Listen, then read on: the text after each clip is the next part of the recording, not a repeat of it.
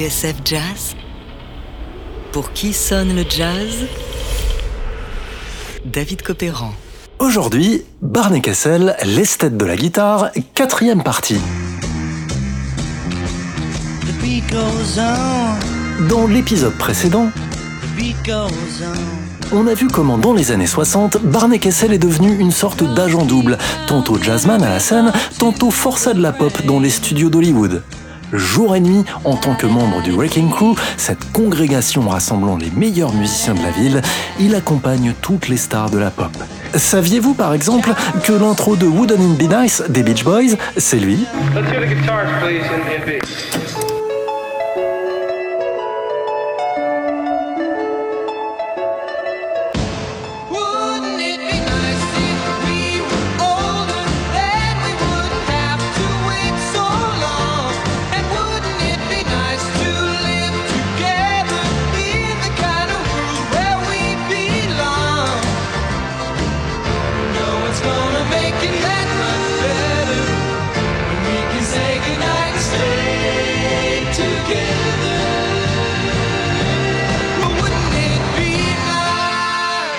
L'a vu, si Barney Kessel ne crache pas dans la soupe, ses propos dans la presse ne souffrent d'aucune ambiguïté.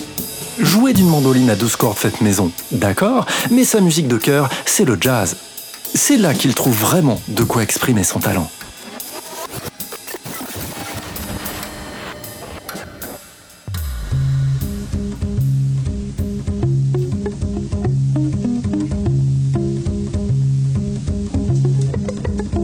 Alors, retour en 1957, à l'époque où Barnes se laissait gagner par la fièvre du rock'n'roll. Eh bien cette année-là, notre héros inaugurait une série d'albums 100% jazz qui rentrerait dans les annales.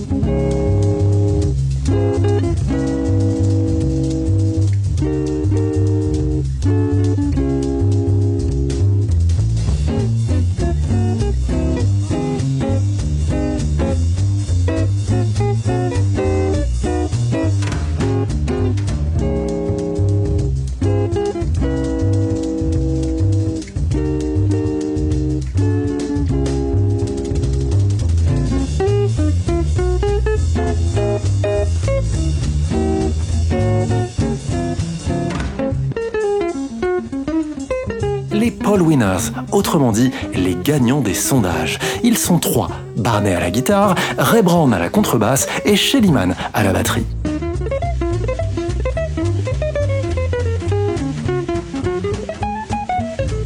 En 1956, chacun dans sa catégorie a remporté les trois enquêtes réalisées par les revues Downbeat, Playboy et Metronome. Pour le public, ce sont donc à leur poste les trois meilleurs musiciens de jazz et un producteur a décidé de les faire jouer ensemble. Une formidable opération marketing et musicale aussi. Après tout, Barney Kessel, Ray Brown et Shelly Mann sont faits pour s'entendre. Ils se connaissent déjà très bien.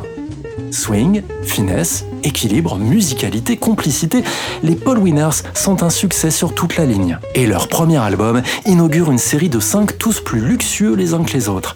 Écoutez ce que ça donne avec Little Susie et le solo bluesy en diable de Barney Kessel.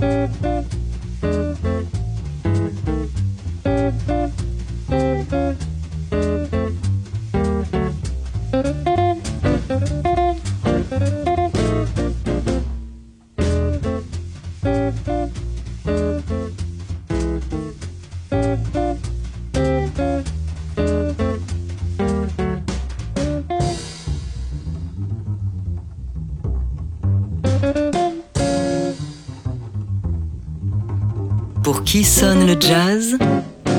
David Copéran sur TSF Jazz. Aujourd'hui, Barney Kessel, l'esthète de la guitare, quatrième partie.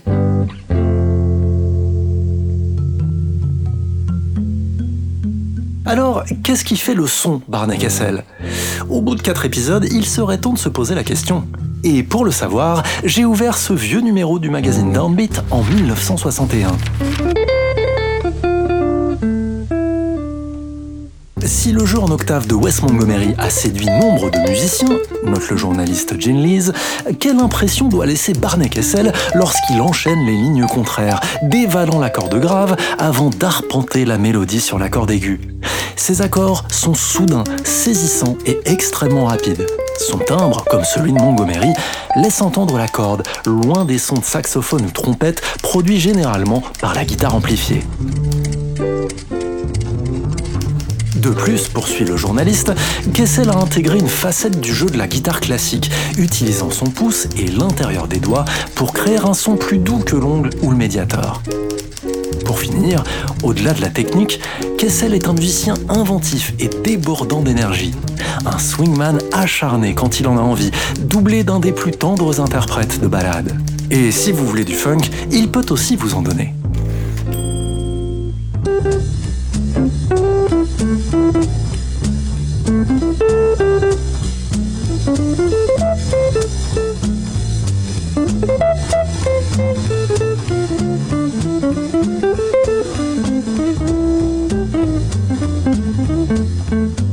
Barney Kessel était unique. Et pour mieux le comprendre, écoutez le témoignage de l'un de ses confrères, le guitariste Gérard Curbillon, interrogé sur TSF Jazz en mai 2004, quelques jours après la disparition de Barney.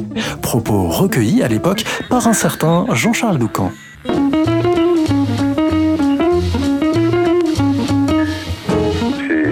peut-être le premier guitariste euh, qui m'a fait découvrir le jazz avec le swing surtout, et puis euh, cette manière euh, unique qu'il avait de pouvoir euh, jouer avec des voicings en accord, un peu comme des bandes en fait. Je crois que Wes Montgomery disait que dans les guitaristes blancs, il avait vraiment une grande préférence pour Barnett parce qu'il avait, c'était, c'était ce guitariste blanc là justement qui avait ce, comme eux justement, ce qui ne retirait rien à tous les autres guitaristes de l'époque comme Farlow ou, Jimmy René, mais il avait vraiment dans cette main droite un drive vraiment qui tenait certainement de son amour pour Charlie Christian, c'est indéniable. La preuve, c'est que tous les chanteurs et chanteuses de l'époque euh, aimaient être accompagnés par lui pour y avoir des de Barney Kessel. Moi, je pense que tous les guitaristes euh, qui ont écouté Barney Kessel vous le diront, c'est que c'était le premier à pouvoir jouer vraiment en trio. D'autres guitaristes merveilleux ont joué en trio, hein, euh, comme Kenny Burrell, mais lui, il avait cette manière d'emmener vraiment comme un big band. Hein il jouait comme un divan, hein, les complètement. Et euh, il n'avait pas trop de problèmes au niveau technique dans tout ce qui était corps mélodie.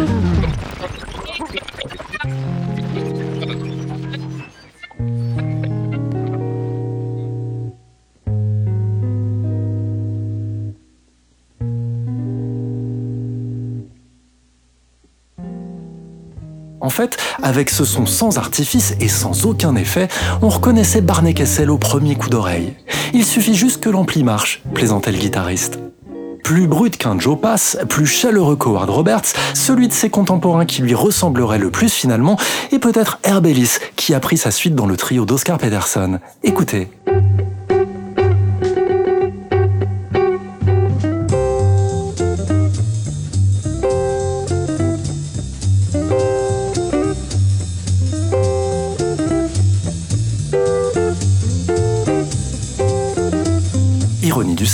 Même les années où il ne joue pas de jazz, accaparé qu'il est par ses activités de musicien de studio à Los Angeles, Barney Kessel arrive tout de même à remporter le sondage de la revue Downbeat, catégorie guitare, preuve qu'il est bien reconnu comme l'un des grands maîtres de l'instrument.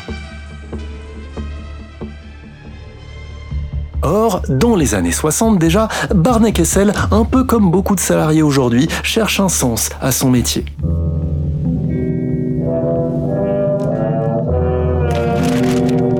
Travailler à Los Angeles, confie-t-il, comme ici sur la musique de La Soif du Mal avec Henri Mancini, avait tous les avantages. Tous sauf un, l'épanouissement musical. Arrive un moment, dit Kessel, où si tu n'es pas riche à proprement parler, tu n'as en tout cas plus à te soucier des contingences matérielles. Y a-t-il à manger dans le frigo? Est-ce que tu as un toit sur la tête? Alors, tu prends le temps de réfléchir, et c'est là que tu te dis, est-ce que je fais vraiment ce que j'ai envie de faire de ma vie?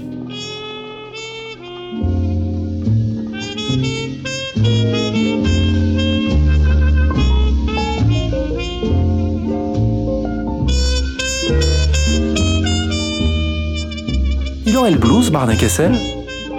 Possible. Alors, il va revoir ses priorités, fonder un groupe, voyager, partir en tournée et mettre en sommeil sa carrière de requin de studio. En jazz, dit-il, l'accent est mis sur l'individualité, alors que dans mon boulot commercial, le tout était de la faire disparaître pour que la musique n'ait rien de personnel. De toute façon, regrette-t-il, à cause de tous ces groupes de rock, leur wah-wah et leur pédale d'effet, le boulot n'était plus marrant.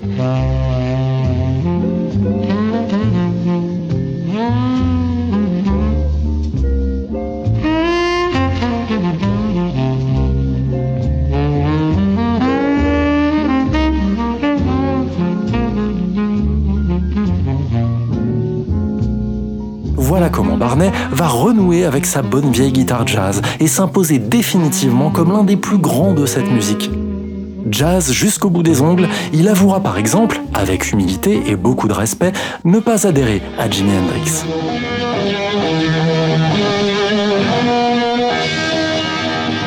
Oui, Barnet était Barnet, et on le retrouvera pour un dernier rendez-vous demain dans Pour qui sonne le jazz. On se quitte avec toujours cette BO de la soif du mal composée par Henri Mancini, Reflection.